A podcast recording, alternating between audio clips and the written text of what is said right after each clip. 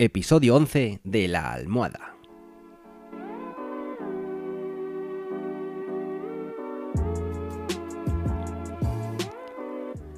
Bienvenidos y bienvenidas un día más a este podcast La Almohada en el que hablamos de curiosidades, anécdotas, etcétera, etcétera. En definitiva, lo que le contaríais a vuestra almohada un día cualquiera.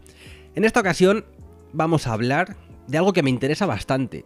No es que me interese, sino que me pica mucho la curiosidad. Se tratan de los refranes, los refranes que siempre hemos dicho desde que somos pequeños, ya sea porque lo hemos escuchado tanto a nuestros padres como a nuestros abuelos, yo especialmente a mi abuela, y siempre me ha picado un poquito el gusanillo por saber cómo es el origen de esos refranes, por qué se dicen, quién lo dijo por primera vez, quién lo inventó, de dónde sale, de dónde surge, en qué época se dijo. No sé, siempre me ha parecido curioso porque al final son frases que salen directamente, no las pensamos, son como automáticas y siempre se asocian a una situación.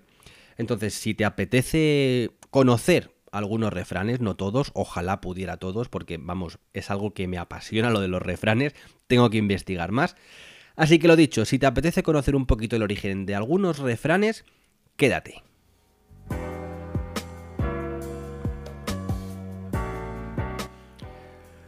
Pues comenzamos con uno mítico que es básicamente el que solemos utilizar cuando alguien se mueve eh, a sus anchas por un territorio o por un lugar que no le pertenece. Hablo del refrán de como Pedro por su casa. Más que un refrán es una frase, una frase hecha. Como Pedro por su casa. ¿Por qué como Pedro por su casa? ¿Quién es Pedro? ¿Quién era Pedro? ¿Vale? Este es un refrán que se ha utilizado millones de veces. Ojo que a lo mejor no, pero yo lo he oído, yo lo he dicho, yo lo utilizo y conozco muchísima gente que lo utiliza esta frase. Entonces, como bien decía, hace referencia a una persona que se mueve pues cómodamente a sus anchas eh, por un espacio que no le pertenece. Por ejemplo, yo me voy a Suecia y no conozco mm, a nadie ni nada, me meto en una tienda y estoy como si llevara allí viviendo toda mi vida. Estoy como Pedro por mi casa. Al final es básicamente lo que viene a decir, que estás muy a gusto en un sitio y que te desenvuelves con mucha soltura en un sitio que no está dentro de tu, de tu círculo, de tu entorno. Pero, ¿quién era Pedro? ¿Y por qué como Pedro por su casa? Pues esto es muy sencillo. Esto es un refrán popular que tiene su origen en Pedro I de Aragón. Y es que en el año 1906 conquistó Huesca tras ganar la batalla de Alcoraz sin apenas resistencia. Y de ahí, pues que se haya quedado a lo, largo de la historia la frase de como Pedro por su casa, yo conquisto sin ninguna dificultad. Es así de sencillo.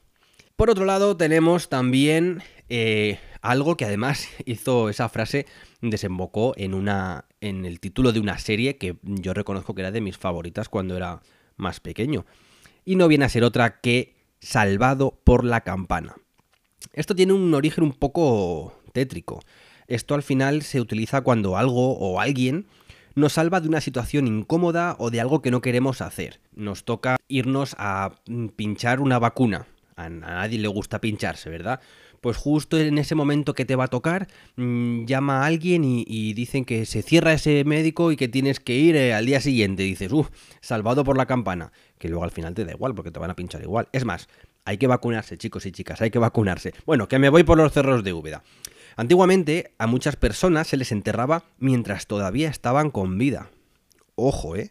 Y para que no murieran pues, enterradas bajo tierra, se optó por colocar una pequeña campana fuera del ataúd, desde la cual, desde el propio ataúd, el supuesto difunto podía manejarla tirando de un cordel y sonaba fuera. Entonces, en el caso de que esa persona no estuviera realmente muerta o que estuviera inconsciente o no sé, hablamos de hace muchísimos años porque manda narices también que no hagan eh, una prueba un poco concluyente para saber si estás muerto o no.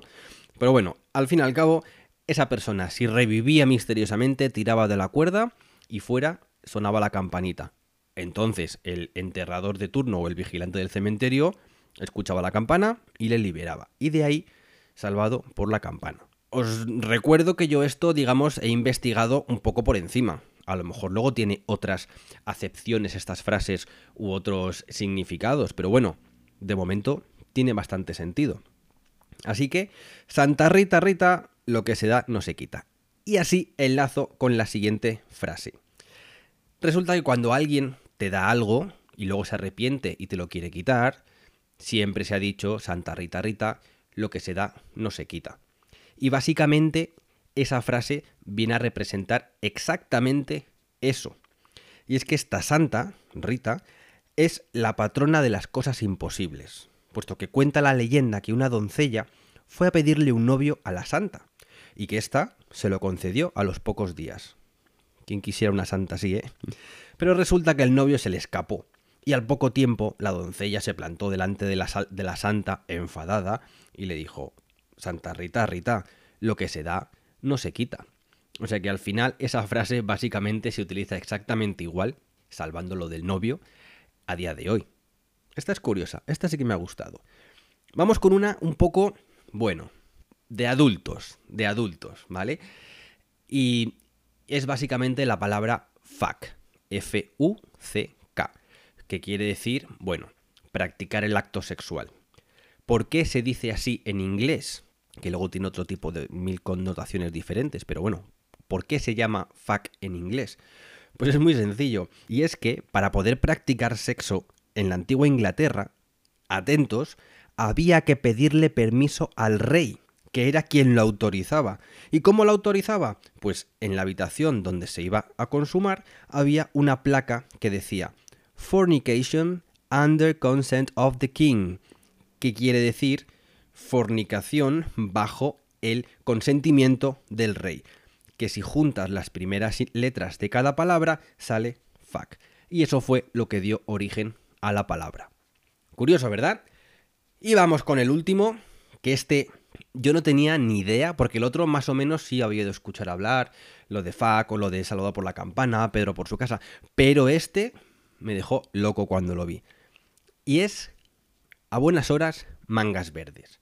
¿Cuándo se utiliza esta frase? Pues bien, cuando tú necesitas ayuda y el que supuestamente te iba a prestar esa ayuda llega tarde. Entonces, bien, o has conseguido hacer tú lo que tenías que hacer, o la has liado pardísima y ya no te sirve de nada la ayuda.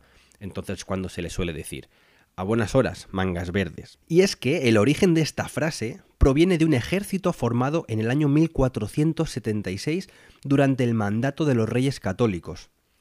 El ejército de los mangas verdes eh, se formó para prestar auxilio en cualquier tipo de emergencias y la mayoría de las veces se encontraban en los caminos que comunicaban los diferentes poblados para proteger de los eh, asaltos, de los malhechores o de los atracos. Al final, acordaos en las películas cuando van con el, con el carromato por allí y les cierran el, paso, les bloquean y al final les roban el oro o cosas peores. Entonces, los miembros de este ejército vestían un uniforme con un coleto, un coleto es como un chaleco de, de piel, y mangas de color verde, y se constituía como la primera policía nacional de Europa. Ahí es nada.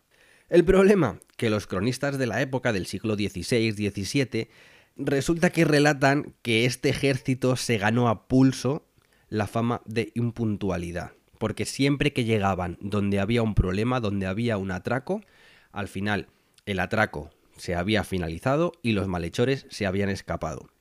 Es más, incluso había veces que los propios ciudadanos o los propios vecinos hacían el arresto de los propios malhechores, es que esto es muy gracioso.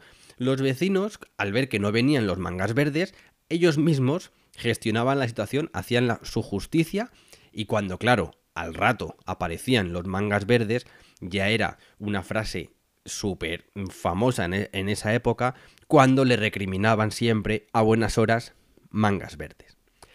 Así que amigos y amigas, si os ha gustado esta curiosidad o estas curiosidades sobre los refranes, yo os prometo que voy a seguir buscando más curiosidades, os voy a seguir buscando más frases o sí, sobre todo frases que solemos decir en el día a día para ver un poquito el origen de esas frases y bueno, pues pasar un buen rato con vosotros. Si os ha gustado, ya sabéis, eh, dejadme comentarios en Spotify, en Evox, en Apple Podcast, dadle 5 estrellitas, que me haréis muy feliz y yo podré seguir aquí con todos vosotros. Un abrazo muy fuerte y sed felices.